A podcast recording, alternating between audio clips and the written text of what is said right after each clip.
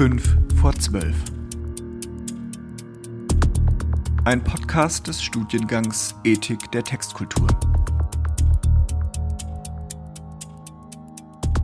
Wir wollen kritische und nachhaltige Diskussionen zu aktuellen Problemlagen führen. Wichtige Zeugen unserer Zeit werden eingeladen, Stellung zu beziehen, aufzurütteln, aber auch Hintergründe zu beleuchten, Zusammenhänge zu reflektieren und vielleicht auch Visionen zu formulieren.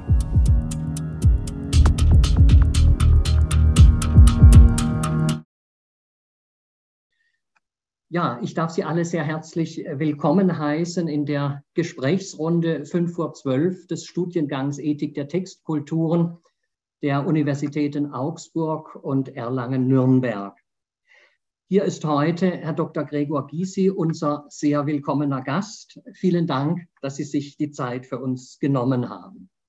Wenn es nun nicht die Prominenz seines Namens allein ist, die uns zu dieser Einladung ermutigt hat, und wenn es vielleicht auch nicht oder nicht in erster Linie die Programmatik seines politischen Handelns ist, was ist dann die Motivation gewesen? Herr Dr. Gysi ist seit dem 3. Oktober 1990 Mitglied des Deutschen Bundestages. Und das Parlament ist nicht nur ein Ort politischer Entscheidungen, sondern auch entscheidender Diskussionen. Man kann wohl sagen, dass diese Institution in diesen 32 Jahren nicht viele, ja sehr wenige solcher Redner erlebt hat wie Gregor Gysi. Auch wem hier kein Urteil zusteht, wird doch erkennen, dass seine Auftritte Stationen intellektueller Brillanz, rhetorischer Pointierung und oftmals dialektischer Balance sind. Es sind Beiträge einer mitunter schneidend klaren, zugleich aber immer auch urban geistreichen Diskussion, die eine eigene Geschichte von Textkulturen darstellt. Als ausgebildeter Jurist ist Herr Gysi nicht nur ein Mann des Gesprochenen, sondern auch des geschriebenen Wortes und überdies auch ein versierter Leser bis hin, und das interessiert einen Germanisten besonders, bis hin zu Gedichtbänden, die er als Kind schon unter das Kopfkissen gelegt hatte, wie in seinem neuesten Buch zu lesen ist. Er ist auch Verfasser einer eindrücklichen und umfangreichen Autobiografie. Ein Leben ist zu wenig, in der unter anderem auch über die bayerischen Wurzeln seiner Familie berichtet wird. In zahlreichen Publikationen bietet Gregor Gysi Einblick in offenes Nachdenken, das die eigene Position oft genug durch eine geschliffene Form von Ironie, Humor oder auch Sarkasmus zu differenzieren vermag, während gleichzeitig Unschuldsvermutung und Zeugnisverweigerungsrecht auch dem Gegner als rechtsstaatliche Prinzipien zugesagt werden der Mut und die Lust, Fragen zu stellen, kritische Reflexionen und Aufklärung zu betreiben, spielt dabei eine entscheidende Rolle. Heute geht es nun um die Außenpolitik und die Zukunft diplomatischer Beziehungen in Zeiten des Krieges. Vor einiger Zeit schon war es sehr beeindruckend, dass Sie sich, Herr Dr. Gysi, in russischer Sprache an das russische Volk gewendet haben, um zu sagen, dass es selbst nicht das Ziel der Sanktionen ist. Seither haben sich die Dinge weiter verändert und dramatisiert. So sitzen wir also mit weit offenen Ohren und Augen vor unseren Bildschirmen und freuen uns, wenn Sie dann zu uns sprechen. Vielen Dank. Also ich werde kurz sprechen und dann können wir ja auch miteinander diskutieren. Ich glaube, wir sind in einer wirklich dramatischen Weltlage und es gibt eine zunehmende Verunsicherung über die Zukunft.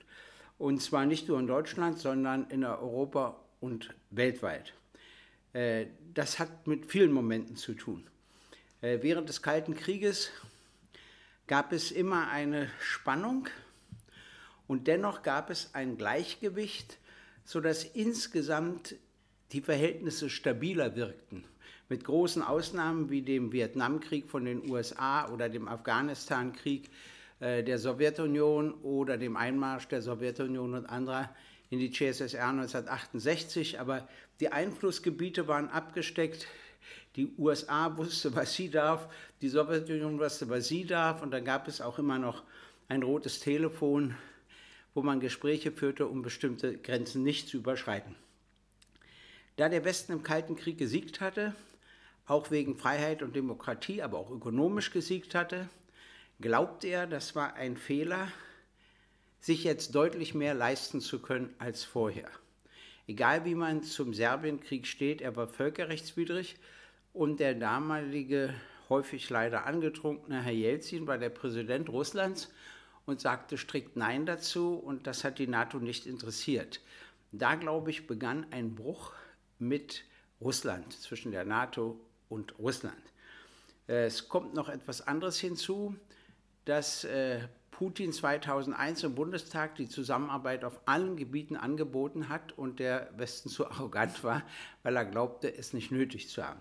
Jetzt haben wir natürlich einen entsetzlichen völkerrechtswidrigen Krieg Russlands gegen die Ukraine und alle, die irgendwelche Rechtfertigungen versuchen, die ihm immer sagen, Stellvertreterkrieg, er ist auf Fallen hereingefallen, er wurde provoziert, sage ich immer. Ein Staatschef darf sich weder provozieren lassen, noch darf er auf Fallen hereinfallen. Und im Übrigen gäbe es keinen Stellvertreterkrieg, wenn Russland nicht die Ukraine überfallen hätte. Unabhängig davon haben wir natürlich das Problem eines Klimawandels. Mit dem Klimawandel werden wir nicht die Natur ausrotten, das ist immer falsch, was da angenommen wird. Ich habe mal einen spannenden französischen Dokumentarfilm gesehen. Und zwar sind da Forscher in das Gebiet der Insel Bikini und anderer Inseln gefahren, wo alle atomaren Unterwasserversuche Frankreichs stattfanden. Und sie wollten wissen, ob es dort überhaupt noch Leben gibt. Und mit zig Schutzanzügen sind sie runter und haben festgestellt, es gibt ganz andere Pflanzen, es gibt ganz andere Tiere, aber haufenweise Pflanzen und Tiere, alle schwer kontaminiert, aber das machte denen nichts aus. Mit anderen Worten, wir zerstören unsere eigenen Lebensgrundlagen, indem wir natürlich Teile der Natur zerstören, auf die wir angewiesen sind und vieles andere mehr. Das bewegt die junge Generation besonders und deshalb verstehe ich auch Greta Thunberg und die anderen, die bei uns Alten immer an die Tür klopfen und sagen, macht keine Politik für euch, sondern für uns und das heißt für die Zukunft. Denn also ich bin jetzt 74 Jahre alt, mal ganz ehrlich und unter uns besprochen, den Klimawandel bis zu meinem Lebensende halte ich ja noch aus. Aber die heute 14, 15, 16, 18-Jährigen, die halten das eben nicht aus. Insofern ist das völlig berechtigt. Aber man muss dabei immer an die soziale Verantwortung denken. Und da gibt es junge Leute, die die vergessen, weil sie das nicht so interessiert. Äh, sie studieren, haben ganz andere Sorgen als andere Menschen. Aber wenn ich ein Braunkohlenrevier schließe, wenn gleich wir zurzeit auch das Gegenteil erleben, aber wenn ich ein Braunkohlenrevier schließe, und das ist eine politische Entscheidung, dann tritt die Politik, trifft die Politik auch die Verantwortung für die sozialen Folgen. Das heißt, man muss den Braunkohlekumpeln sagen, welchen gleich oder ähnlich bezahlten Job sie am nächsten Tag haben. Entweder über Qualifizierungsmaßnahmen in der Industrie oder über einen öffentlich geförderten Beschäftigungssektor. Wenn ich den Braunkohlekumpeln sage, ihr kriegt ja Arbeitslosengeld und danach Hartz IV, dann habe ich eine Vielzahl von Gegnern der ökologischen Nachhaltigkeit gewonnen. Und genau das Gegenteil muss aber passieren. Was nicht beachtet worden ist, ist, welche Folgen das Internet und das Handy hat. Wir haben in Europa gelebt, wie wir in Europa gelebt haben, weil viele Menschen in Afrika auch gar nicht wussten, wie wir leben. Aber nun gibt es das Internet. Nun gibt es das Handy. Das heißt, erstmalig haben wir einen weltweiten Lebensstandardvergleich. Und neben Krieg, Elend und Hunger ist auch der weltweite Lebensstandardvergleich eine Fluchtursache. Und den Regierungen fällt außer Abschottung nichts das ist keine Lösung. Das heißt, die soziale Frage war überwiegend eine nationale und ist plötzlich eine Menschheitsfrage geworden. Dann haben wir eine Energiekrise und eine Inflation und die drohen auch zu Dauererscheinungen zu werden. Und dann gibt es eine Spirale, dass die Preise steigen und dann auch die Löhne steigen, natürlich nicht im gleichen Zeitraum, dass jetzt in Gewerkschaften schon darüber nachgedacht wird, ob man die Inflationsrate in Tarifverträge mit reinnehmen muss. dass also jährlich äh, der Lohn sich immer um die Inflationsrate erhöht, solange dieser Vertrag gilt und dann erst kommt wieder der nächste Vertrag. Ich finde das eine spannende Frage, welche neuen Überlegungen auch in einer solchen Situation stattfinden. Zum Krieg will ich noch sagen, ich war in der Ukraine nicht zur Stippvisite wie die anderen, sondern mehrere Tage, habe auch da übernachtet. Ich war in Krankenhäusern, ich habe mir die zerstörten Häuser und Panzer und alles angeschaut. Als wir ankamen in Wiv, landeten gerade fünf russische Raketen in der Stadt, aber im Industriegebiet. Ich bin nicht ängstlich, aber ich habe festgestellt, wie Menschen durch Krieg verändert werden, und zwar komischerweise, es wird Sie wundern, in einem positiven Sinne. Äh, sie waren alle sehr freundlich, äh, sie haben alle Geduld, sie sind nicht schlecht gelaunt, sie sprechen mit dir, der Zug steht mal zwei Stunden, mal drei Stunden, es gibt auch keine Informationen, sie regen sich nicht auf. Ich möchte gerne, dass wir so sind, aber nicht erst durch Krieg, sondern vorher, vielleicht ohne Krieg. Also das war eine angenehme Erscheinung. Die zweite angenehme Erscheinung für mich war, dass sie versuchen, so schnell wie möglich alles wieder aufzubauen, obwohl der Krieg ja noch andauert. Also sie warten nicht bis Kriegsende, sondern sie sagen, wir fangen gleich an. Da war ich dann in einem Ort, habe mit dem Bürgermeister gesprochen, habe ich an Herrn Habeck gesprochen, der braucht einen Traktor und einen Betonmischer und ähnliches. Dafür ist leider kein Geld da, hat mir das Ministerium mitgeteilt. Also Waffen können wir liefern, aber einen Traktor und Betonmischmaschinen nicht. Das missfällt mir. Aber so sieht es aus. Es gibt für Russland, habe ich schon gesagt, keine Rechtfertigung. Ich habe auch nichts gegen die Sanktionen gegen die russische Führung und die Oligarchen. Allerdings habe ich etwas gegen die Sanktionen gegen die russische Bevölkerung. Denn die russische Bevölkerung hat den Krieg nicht beschlossen und zweitens trifft das auch uns. Ich habe immer zu den Regierenden gesagt, welche Gegeninstrumente hat Putin? Und es, es nutzt doch nichts, wenn ich mir nur überlege, was ich alles gegen jemanden machen kann und mir nicht überlege, was dieser gegen mich tun kann. Erstens hat er das Vetorecht in, im Sicherheitsrat der Organisation der Vereinten Nationen und das kann gar nicht Russland entzogen werden, wie auch keinem anderen. Zweitens kommt das Iran-Abkommen ohne Russland nicht zustande. Stellen Sie sich mal vor, es käme nicht zustande und der Iran wird eine Atommacht. Das ist überhaupt völlig unvertretbar. Äh, also mit anderen Worten, er hat ja auch Möglichkeiten, die USA unter Druck zu setzen, um seine Sicherheitsforderung Schritt für Schritt durchzusetzen. Es gibt keine Rechtfertigung für einen Krieg. Aber die zweite Folge ist, wir sind nun mal ein rohstoffarmes Land. Wir brauchen Energie, gerade auch aus Russland, gerade was Erdgas und anderes betrifft. Und ich habe immer gewarnt, habe gesagt, der sucht sich neue Kunden. Und nun hat er China gefunden für Erdgas und Indien gefunden für Erdöl. Und da sage ich, was machen wir denn nun, wenn der da plötzlich den Hahn zudreht? Das wird ja nicht nur, wir kriegen es doch nicht ersetzt. Wir können ja nicht bei uns plötzlich Erdöl und Erdgas gewinnen in diesen Mengen. Und nun ist äh, unser Bundeswirtschaftsminister nach Katar gefahren. Hm, das ist nun auch nicht die Demokratie, äh, wie wir sie anstreben. Ich meine, ich möchte mal sagen, Katar macht die Fußball-Weltmeisterschaft und beim Bau der Fußballstadien sind 15.000, ich spreche nicht von fünf oder von 1000, 15.000 Menschen ums Leben gekommen. Natürlich aus anderen Ländern, die sie dort beschäftigt haben. Also nicht ein Unglück, richtig auf Verschleiß wurde gefahren. Und eine Abhängigkeit von Katar und Saudi-Arabien gefällt mir genauso wenig wie eine Abhängigkeit von Russland. Die Frage ist also, wie wir das für die Zukunft lösen. Natürlich brauchen wir die erneuerbaren Energien, das ist ganz klar, aber es reicht nicht. Worüber man sich auch zu wenig Gedanken macht, ist BRICS. BRICS heißt übersetzt, das sind fünf Länder, die ein Bündnis miteinander eingegangen sind. Brasilien, Russland, China, Indien und Südafrika. Wenn die das Bündnis ausbauen, ist es mehr als die Hälfte der Menschheit.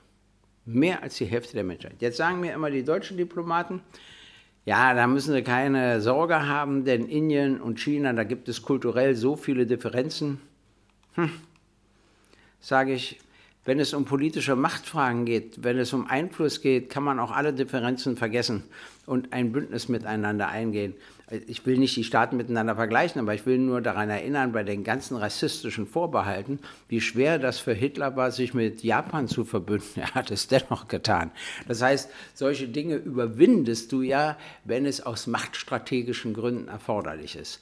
Und äh, da es den Kampf zwischen China und den USA gibt, wer die Weltmacht Nummer eins ist, noch ist es die USA, aber China droht es zumindest wirtschaftlich zu werden. Damit wollen sich wiederum die USA nicht abfinden. Das verstehe ich auch.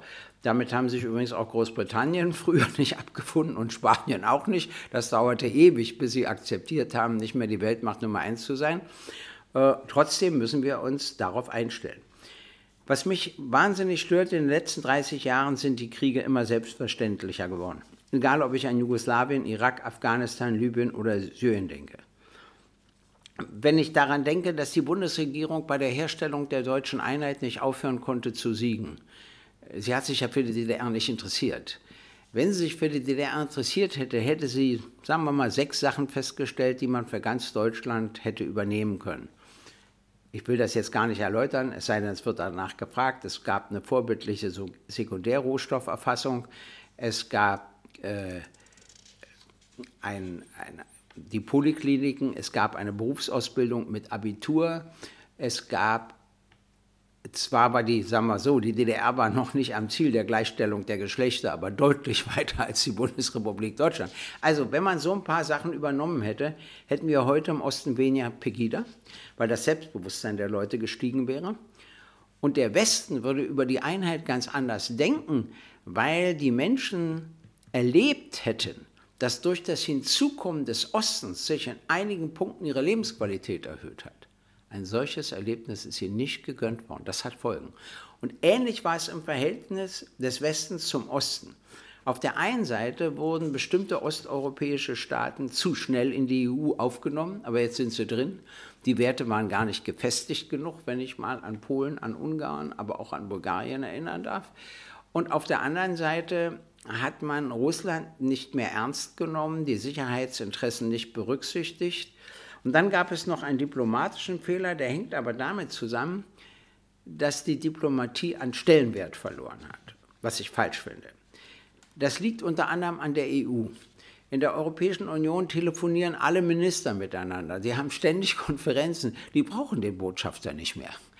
Und daraus resultiert, dass die Botschaften an Bedeutung verloren haben, äh, was nicht gut ist. Ich werde Ihnen ein Beispiel nennen. Der Putin hat vor Beginn des Krieges auf die Frage, welche Forderung er dann hat an die NATO, drei Forderungen formuliert.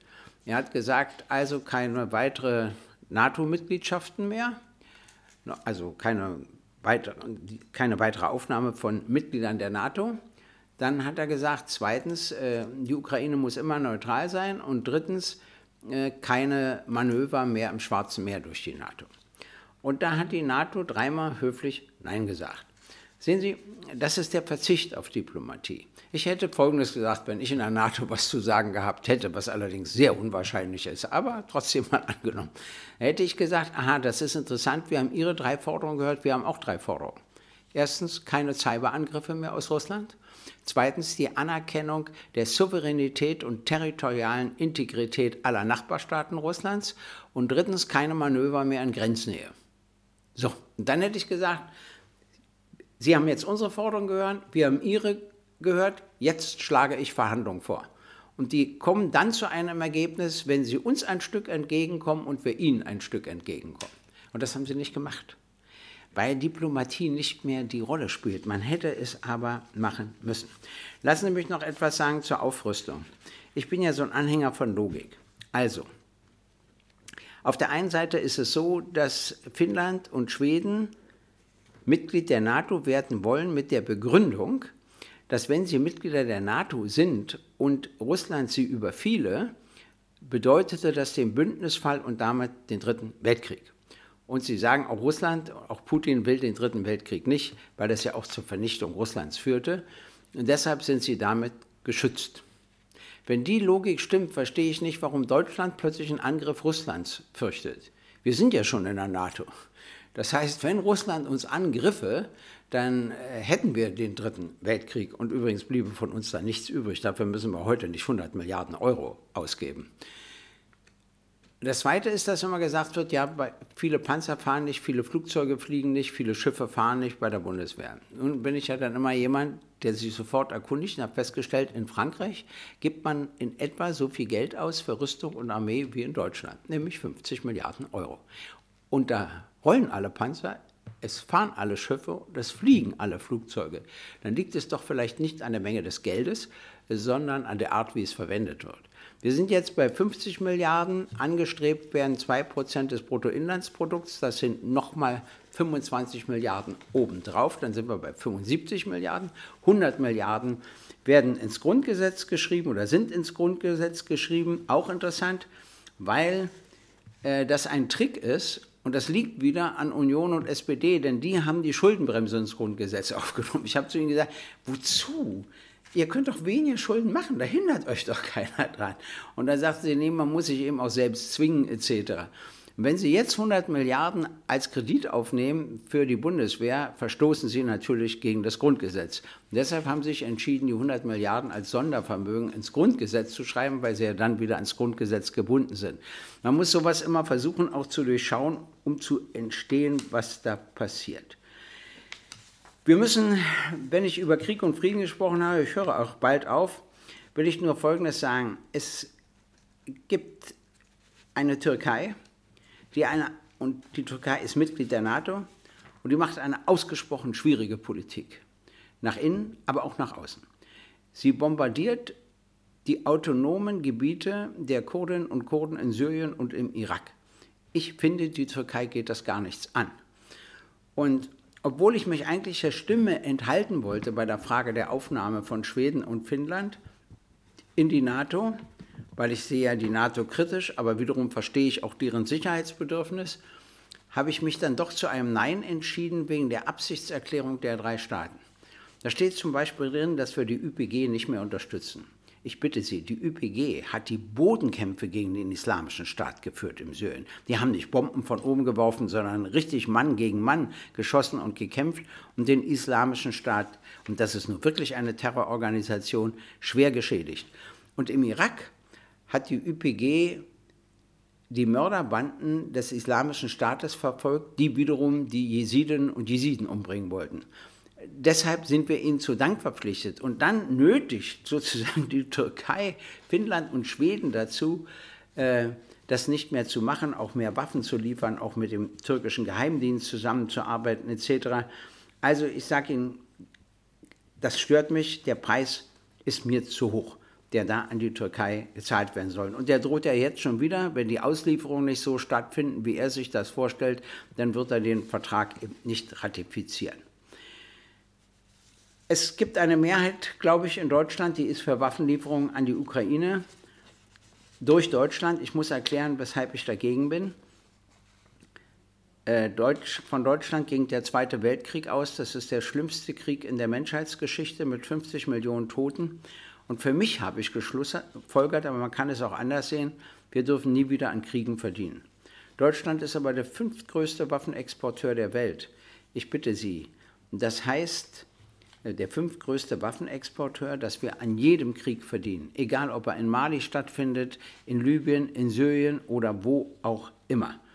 Und ich finde nicht, dass wir an Kriegen verdienen sollten. Nun will ich aber auch nicht, dass wir besser dastehen. Andere Staaten haben eine andere Geschichte. Wissen Sie, wir haben Hitler vorgebracht, Frankreich, Großbritannien haben gegen Hitler gekämpft. Die können auch Waffen an die Ukraine liefern. Aber dann müssen wir das ausgleichen durch humanitäre Hilfe. Und genau das passiert viel zu wenig. Und was mich auch stört, ist, wenn ein Mann wie Jürgen Habermas zur Besonnenheit aufruft, dass er gleich beschimpft wird. Wir haben so eine Vereinheitlichung bei Rundfunk und Fernsehen, was mir gar nicht gefällt, auch in der politischen Meinung, sondern der, der, das Wesen der Demokratie besteht ja darin, auch andere Meinungen, auch solche, die ich überhaupt nicht teile, dass ich anständigerweise gezwungen werde, sie mir anzuhören. Und dann kann ich ja dagegen polemisieren. Aber wenn das so einheitlich stattfindet, das gefällt mir überhaupt nicht. So, und mh, mm, dann sage ich noch was. Es gibt zwei Sätze, die mir nicht gefallen im Zusammenhang mit dem Krieg. Der eine Satz lautet, die Ukraine muss bedingungslos kapitulieren, damit das Schießen und das Sterben aufhört. Das ist keine Friedenspolitik. Es gibt ein Selbstverteidigungsrecht eines Landes und das haben wir nicht zu entscheiden. Der zweite Satz ist der von Frau Baerbock. Der Krieg ist erst beendet, wenn der letzte russische Soldat das ukrainische Territorium verlassen hat. Das steht uns auch nicht zu. Denn wenn die russische und die ukrainische Führung irgendwann, irgendwie einen Kompromiss finden sollten, zumindest einen Stillhaltekompromiss finden sollten und aufgehört wird zu schossen, haben wir das zu schießen, haben wir das zu akzeptieren. Und dann können wir nicht sagen, nee, ihr müsst weiterkämpfen. Das steht uns nicht zu. Und äh, deshalb finde ich ja interessant, dass jemand wie der sächsische Ministerpräsident jetzt das Einfrieren des Krieges vorschlägt, um den Krieg eben zu beenden, worauf sich dann alle gleich wieder auf ihn stürzen. Aber ich bin ja nicht sein Anwalt, er muss sich selber verteidigen. Das kann er ja auch ganz gut. Dann wurde davor gewarnt, dass unsere Bevölkerung kriegsmüde wird. Da zitiere ich mal Karl Kraus, das ist allerdings ewig her. Der hat gesagt, kriegsmüde, das ist das dümmste von allen Worten, die die Zeit hat. Kriegsmüde sein, das heißt müde sein des Mordes, müde des Raubes, müde der Lüge, müde der Dummheit, müde des Hungers, müde der Krankheit, müde des Schmutzes, müde des Chaos. War man je zu all dem frisch und munter? Kriegsmüde hat man immer zu sein. Das heißt nicht nachdem, sondern ehe man den Krieg begonnen hat. Natürlich die Mehrheit unserer Bevölkerung ist friedlebend und deshalb stört sie der Krieg ungemein und viele wünschen sich eben ein Ende so bald wie möglich. Äh, es gibt eine Sache, die mich sehr ärgert, und zwar äh, im Unterschied zu Italien, Spanien, Griechenland und Großbritannien. Da passiert Folgendes. Die haben eine Extrasteuer erhoben auf die Gewinne, die durch den Ukraine-Krieg entstehen. Und zwar haben sie das gemessen bei den Mineralölkonzernen und bei den Kriegswaffenkonzernen. Deutschland macht das nicht. Das ist doch eine Frechheit. Und das liegt an der FDP. Und als ich das kritisiert habe im Bundestag, rief einer von der FDP Marktwirtschaft. Leider hatte ich ja keine Zeit, weil meine Redezeit immer so kurz ist. Ich wollte ihm sagen, für mich gehört der Krieg nicht zur Marktwirtschaft. Das ist für mich ein völlig anderes Ereignis. Aber äh, wir müssen uns damit wirklich beschäftigen. Das ist wichtig, denn sagen wir mal, die Kriegsgewinner in Deutschland äh, haben jetzt 34 Milliarden Euro zusätzlichen Gewinn gemacht. Und zwar nach Steuern. Also nachdem sie schon die Steuern bezahlt haben. 34 Milliarden. Ich meine, davon könnte man einen Teil zum Schutz der Bevölkerung verlangen. Auch zum Schutz bei steigenden Lebensmittel- und Energiepreisen. Man muss immer sehen, Lebensmittel und Energie sind keine Luxusgüter. Die Menschen müssen essen und sie brauchen auch Temperaturen in ihrer Wohnung, in denen man erträglich leben kann. Und die ganzen Spekulationen, die da stattfinden, und dann geht es dieses Gelaber immer um Ausgleichszahlungen, und das kommt mal an, mal kommt es gar nicht an, mal funktioniert es, mal funktioniert es nicht. Wir müssen uns hier ernsthaft Gedanken machen, wie wir eine Preisregulierung durchsetzen, damit jede und jeder sich die notwendigen Lebensmittel leisten kann, jede und jeder es in der Wohnung auch warm hat. Und was noch schöner wäre, wenn jede und jeder auch eine Wohnung hätte, die er bezahlen kann. Diese sozialen Ziele sind ganz wichtig, die müssen bleiben. Aber die Welt ist einigermaßen aus den Fugen geraten. Ich kann das nur thematisch begleiten. Äh, die Kraft reicht nicht aus, um es zu verändern. Aber ich werde in Kürze mit der neuen Leiterin der politischen Abteilung der US-Botschaft sprechen. Auch die interessieren sich immer für meine Meinung. Ich war im US-Außenministerium und habe ihnen gesagt, was macht ihr eigentlich, wenn China und Russland ein wirkliches Bündnis miteinander eingehen, also auch militärisch? Äh, Russland ist China militärisch immer noch überlegen, aber China ist Russland wirtschaftlich deutlich überlegen. Das wird ein Machtfaktor, der dann auf gar keinen Fall beherrschbar ist, wenn auch Indien dazukommt. Ich lasse mal Brasilien und Südafrika weg. Die drei Staaten. Das ist etwas, wo wir uns ernsthaft Gedanken machen müssen und das ist mit schönen Worten nicht wegzubekommen. Ganz im Gegenteil. So, jetzt höre ich auf.